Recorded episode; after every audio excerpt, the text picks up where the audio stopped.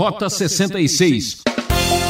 Até os animais ficavam com medo, ninguém podia nem tocar no monte, porque a glória de Deus revela o poder de Deus. Então, às vezes, uma pessoa sem pensar muito, Senhor, derrama toda a sua glória e seu poder sobre mim, ele vai virar, né, cinza.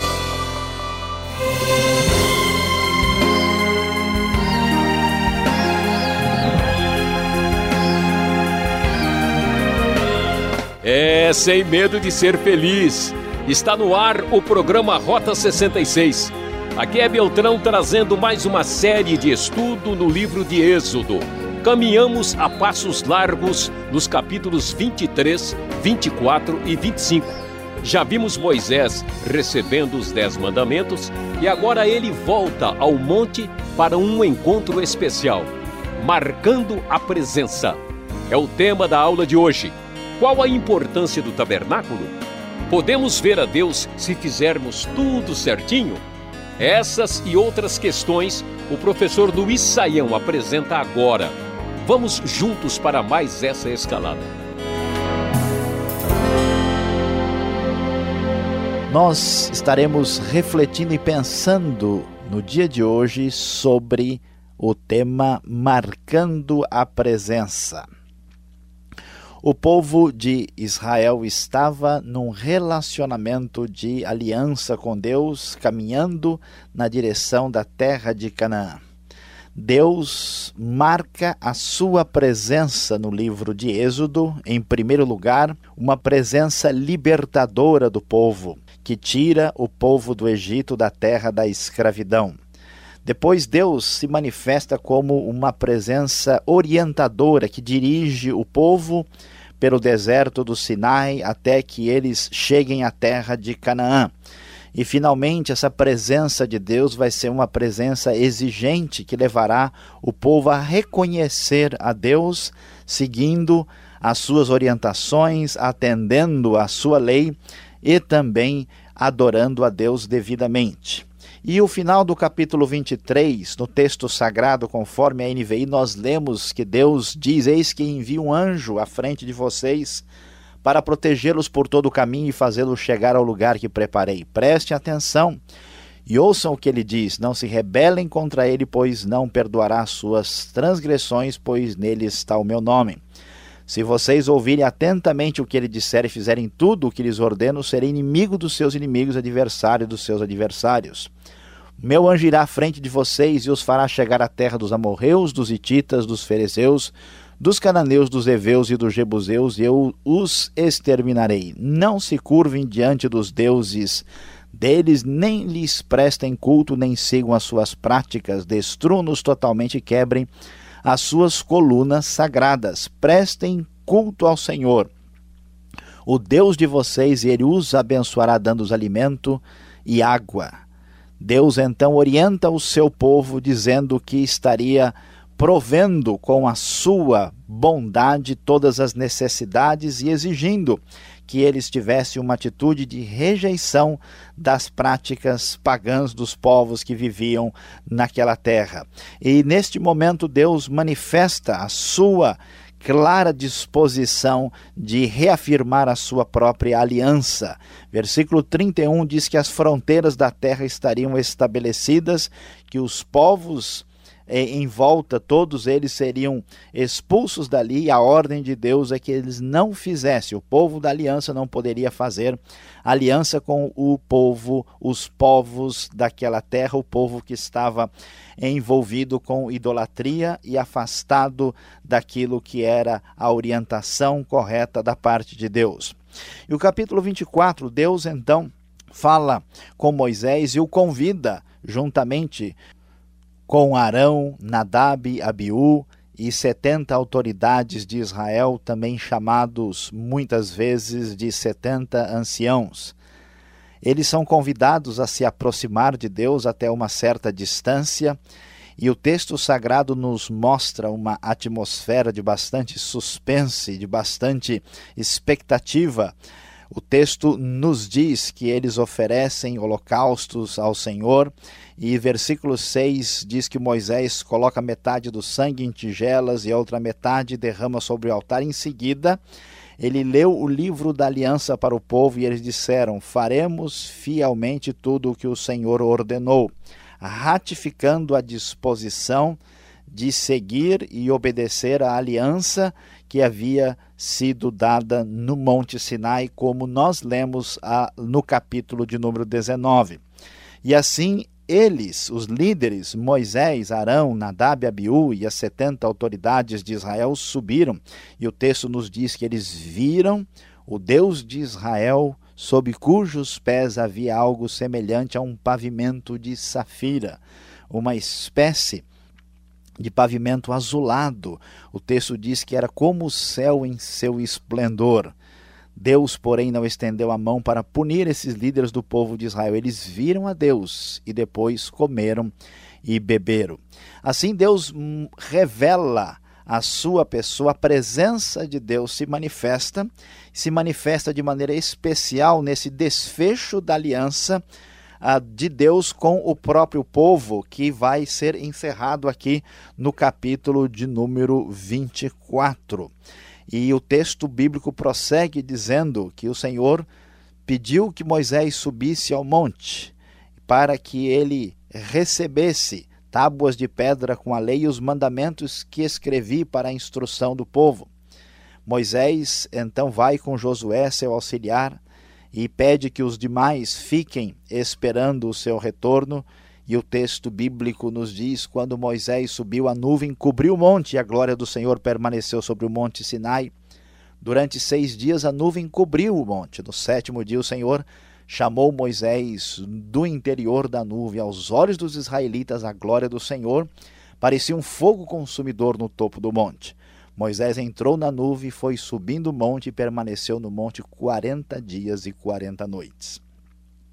Meus amados, o que a Bíblia vai nos ensinar é que Deus se revela ao homem na busca desse homem que se afastou dele, deste homem que está perdido, que pecou desde Adão. E aqui Deus revela a sua presença, presença abençoadora que liberta o povo, que dirige o povo e agora a presença de Deus. O livro de Êxodo dá muita atenção aos nomes de Deus, a estas manifestações teofânicas, quando Deus revela quem ele é e o seu poder. E aqui, no desfecho da aliança do Sinai, vamos ver que a presença gloriosa de Deus e abençoadora se manifesta neste encontro especial com Moisés.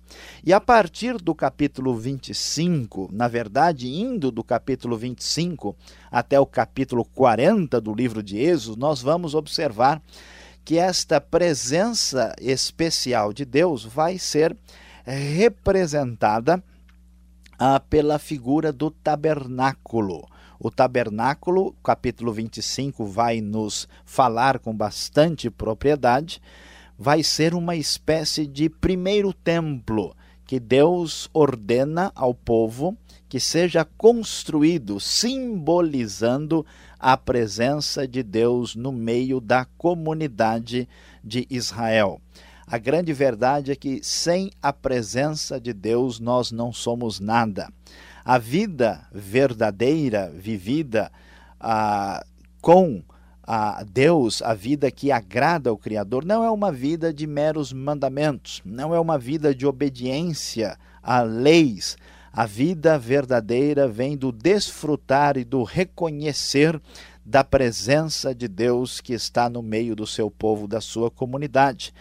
Deus mostrou quem ele era, Deus mostrou o seu poder, Deus manifesta a sua glória e o povo agora vai reconhecer isso. E a maneira concreta deste reconhecimento, por ordem de Deus, é que eles venham a construir este primeiro templo que não estava ligado a um lugar específico, porque o tabernáculo, conforme nós vamos ver com mais detalhe, tanto neste programa como também no próximo, era uma espécie de tenda ambulante, uma espécie eh, de uh, templo móvel que podia ser deslocado, ele era facilmente desmontável e levado para um outro lugar, mostrando que Deus estava presente na comunidade e não estava dependendo de um lugar geográfico, não estava ligado ao deserto ou à montanha, a qualquer lugar assim.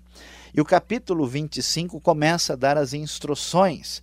E o texto diz o seguinte: Disse o Senhor a Moisés: Diga aos israelitas que me tragam uma oferta, receba de todo aquele cujo coração o compelir a dar. Essas são as ofertas que deverá receber deles: ouro, prata e bronze, fios de tecido azul, roxo e vermelho, linho fino, pelos de cabra, peles de carneiro tingidas de vermelho, couro, madeira de acácia, azeite para iluminação, especiarias para o óleo da unção e para o incenso aromático. E o versículo 7 prossegue mostrando tudo que deveria ser trazido para a construção do tabernáculo. O texto diz, na NVI, pedras de ônix e outras pedras preciosas para serem encravadas no colete sacerdotal e no peitoral.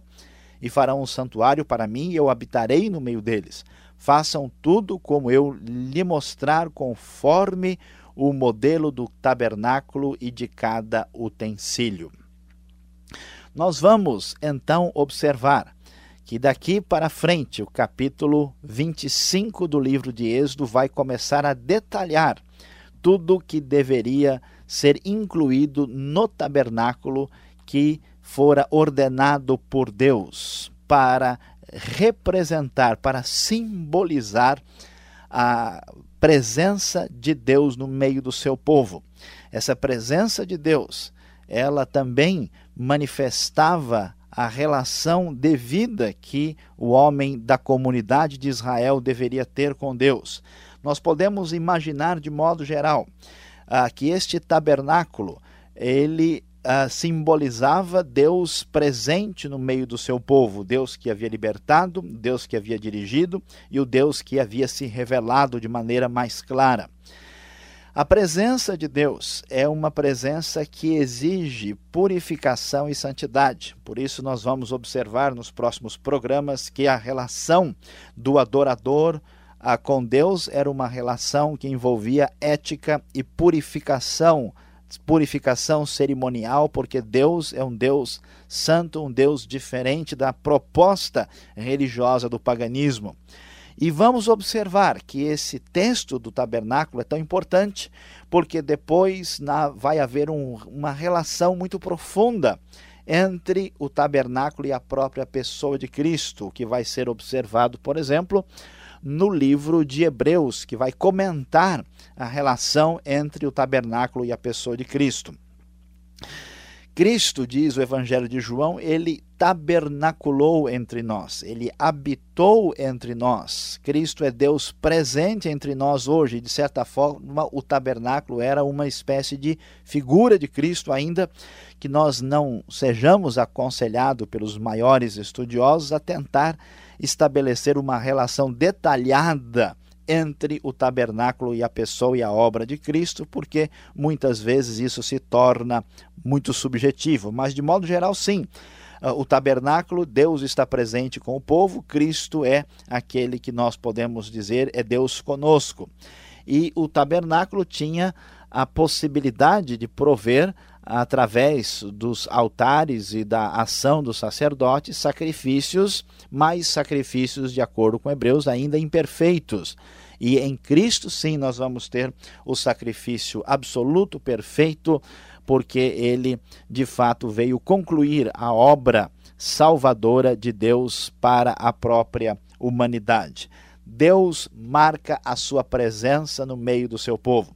A presença de Deus é uma presença que se manifesta prometendo a conquista e a vitória do povo na terra, num ambiente onde ainda estão prevalecendo os pagãos. A presença de Deus manifesta a concretização, a ratificação da sua aliança e a revelação da gloriosa presença no meio do seu povo. Esta gloriosa presença de Deus vai nos mostrar que Deus está presente no meio do seu povo.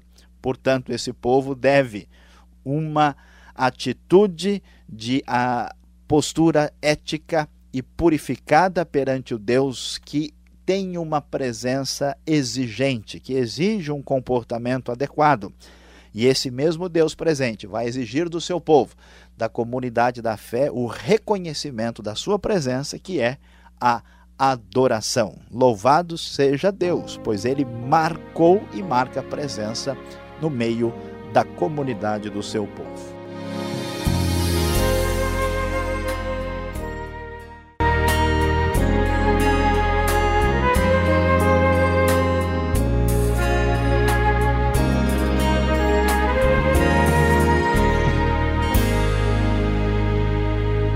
Esse é o Rota 66 e você está acompanhando o estudo Marcando a Presença. Êxodo capítulos 23, 24 e 25. Estamos aprendendo que Deus estabelece mecanismos para se relacionar com a gente. Nós também queremos estabelecer uma linha direta com você. Escreva para nós. Caixa Postal 18.300, CEP 046 26 970, São Paulo, capital. E o e-mail rota66 arroba transmundial.com.br. Rota 66 tem a produção e apresentação de Luiz Saião, redação e direção Alberto Veríssimo, locução Beltrão, realização Transmundial. Vamos tirar as dúvidas? Então vamos para a segunda parte do programa Rota 66 o caminho para entender o ensino teológico dos 66 livros da Bíblia. Estamos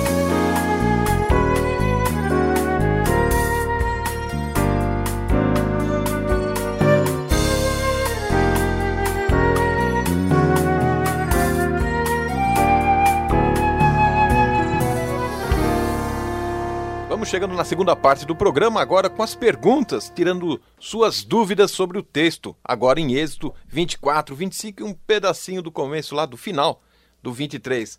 Luiz Saião, verso 10 do capítulo 24 já traz a primeira confusão para nós. Podemos ou não podemos ver a Deus? O texto diz aqui que teve uma turma aí que teve esse privilégio. É verdade isso? Pois é, Alberto, essa pergunta certamente vai chamar muito a nossa atenção. Uh, porque em vários lugares do Antigo Testamento, aqui nós vemos Moisés e os líderes, uh, eles viram a Deus e mesmo assim permaneceram vivos. É o caso, por exemplo, de Agar. E como é que fica isso? Moisés, por exemplo, vai ver Deus uh, pelas costas. Uh, de certa forma, existe um limite de possibilidade para ver a Deus. Na, na, linguagem bíblica, ninguém pode, por exemplo, ver o rosto de Deus e permanecer vivo. Essa é a ideia que nós vamos encontrar em Êxodo 33, versículo 20. Então, assim, se pode ver até um certo ponto, há uma revelação de Deus parcial, mas ninguém pode ver Deus na sua magnitude, na sua glória plena, porque a finitude humana não permite isso. Existe uma dinâmica interessante no Antigo Testamento uh, e na Bíblia, de modo geral, que Deus é um Deus que se revela e se esconde ao mesmo tempo, se oculta. E grande parte desse mistério divino que nos leva a adorar a Deus está relacionado pelo fato de nós não podermos nem ver a Deus na sua plenitude, na sua totalidade. Isso nos coloca na nossa devida condição de criatura e Deus na sua condição de realmente Senhor, soberano, Deus grandioso. Então, Uh, vamos ver que esses textos falam de coisas um pouquinho diferentes uma da outra. Ver a Deus na sua plenitude, ver o rosto de Deus, ou ver Deus até onde ele se permite ser enxergado. Tá certo. E você aí? Concordou? Vamos para a segunda pergunta agora a glória de Deus. Isso nós estamos vendo no capítulo 24, o verso 16. Hoje, quantas músicas, corinho falando da glória de Deus, quem encherá esse lugar. Mas quando a glória de Deus desceu sobre o monte, Luiz Saião, o que é isso, hein? Pois é, eu acho que uh, nós estamos talvez assim entendendo pouco a respeito desse assunto. Parece, eu não sei, parece que em muitos ambientes religiosos hoje há uma superficialidade quando se fala sobre essas coisas sem se pensar ah, na profundidade delas. Ah, a grande verdade é que a glória divina é uma parte da manifestação esplêndida da própria pessoa de Deus. Toda vez que a glória de Deus se manifesta como se manifestou no Sinai, ela provoca um terrível tremor e temor no ser humano. Até os animais ficavam com medo, ninguém podia nem tocar no monte, porque a glória de Deus revela o poder de Deus. Então, às vezes, uma pessoa, sem pensar muito, Senhor, derrama toda a sua glória, o seu poder sobre mim. Ele vai virar né, cinza, cinza se acontecer uma coisa dessa. É, então, a, a glória de Deus causa o temor. Deus se manifesta de uma forma em que ele é o Pai amado, a que traz o seu aconchego, a sua graça, mas ao mesmo tempo, aquilo que os teólogos estudiosos gostam de dizer, existe uma infinita distância qualitativa entre Deus e o homem, que é a sua glória, o seu poder que nos causa temor, às vezes um temor terrível e uma sensação de ser um grão de poeira mínimo no universo. E, e então nós precisamos pensar um pouquinho mais. É verdade que em Cristo, né, nós temos um acesso especial a Deus. É, então, no culto, na igreja, reunidos, nós temos essa dimensão, mas isso deve causar um senso de adoração profunda e não uma atitude assim leviana e sem manifestação de temor. Ou seja, tem que ter mais piedade e reverência, né? Sem dúvida. Agora, este povo, a gente pode chamar assim, puxa, mas esse povo é barraqueiro, né?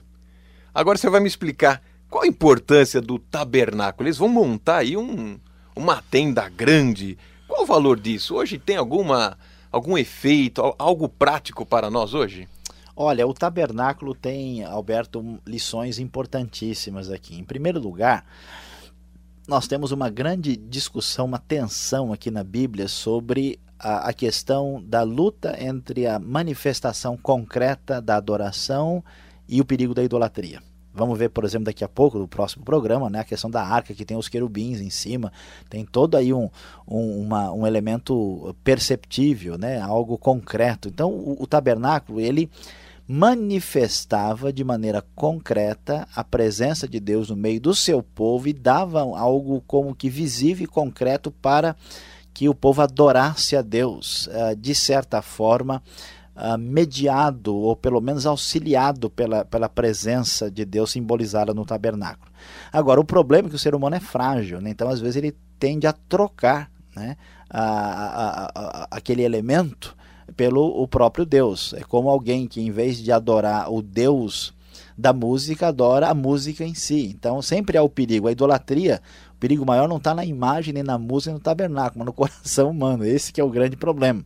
Então o tabernáculo tem esse valor. Outra coisa importante é que, cercado de pagãos, que tinham todo tipo de manifestação concreta de adoração, de cultos uh, contra a, a, verdade do Deus único, eles então agora tinham uma adoração centralizada, eles tinham um referencial definido no meio do povo que garantia essa espécie de unidade.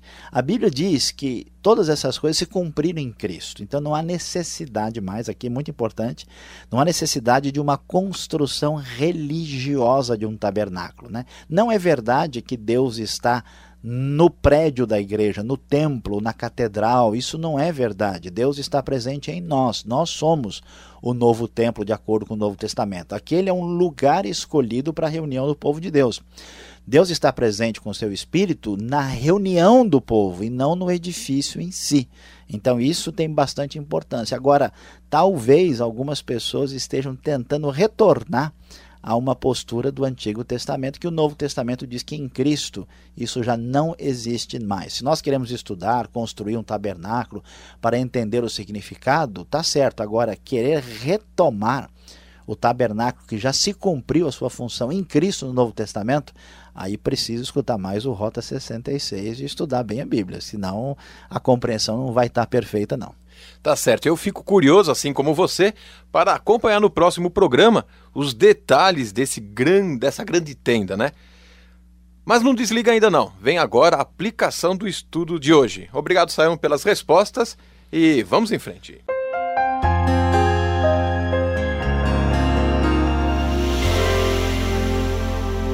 Hoje no Rota 66 estudamos livro de Êxodo, final do capítulo 23 até o capítulo 25, falando sobre marcando presença. Deus marca a sua presença na história do seu povo.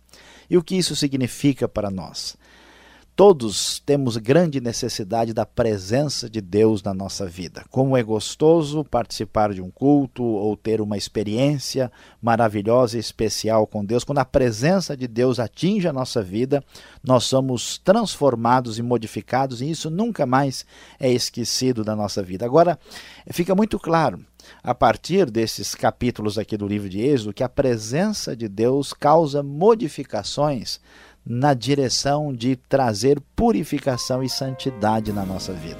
Não é possível que alguém desfrute da presença gloriosa de Deus, desse Deus santo e glorioso, e a sua vida fique do mesmo jeito. A presença de Deus, quando Ele marca a presença na sua vida, isso trará purificação e santidade, é o que nós lemos aqui.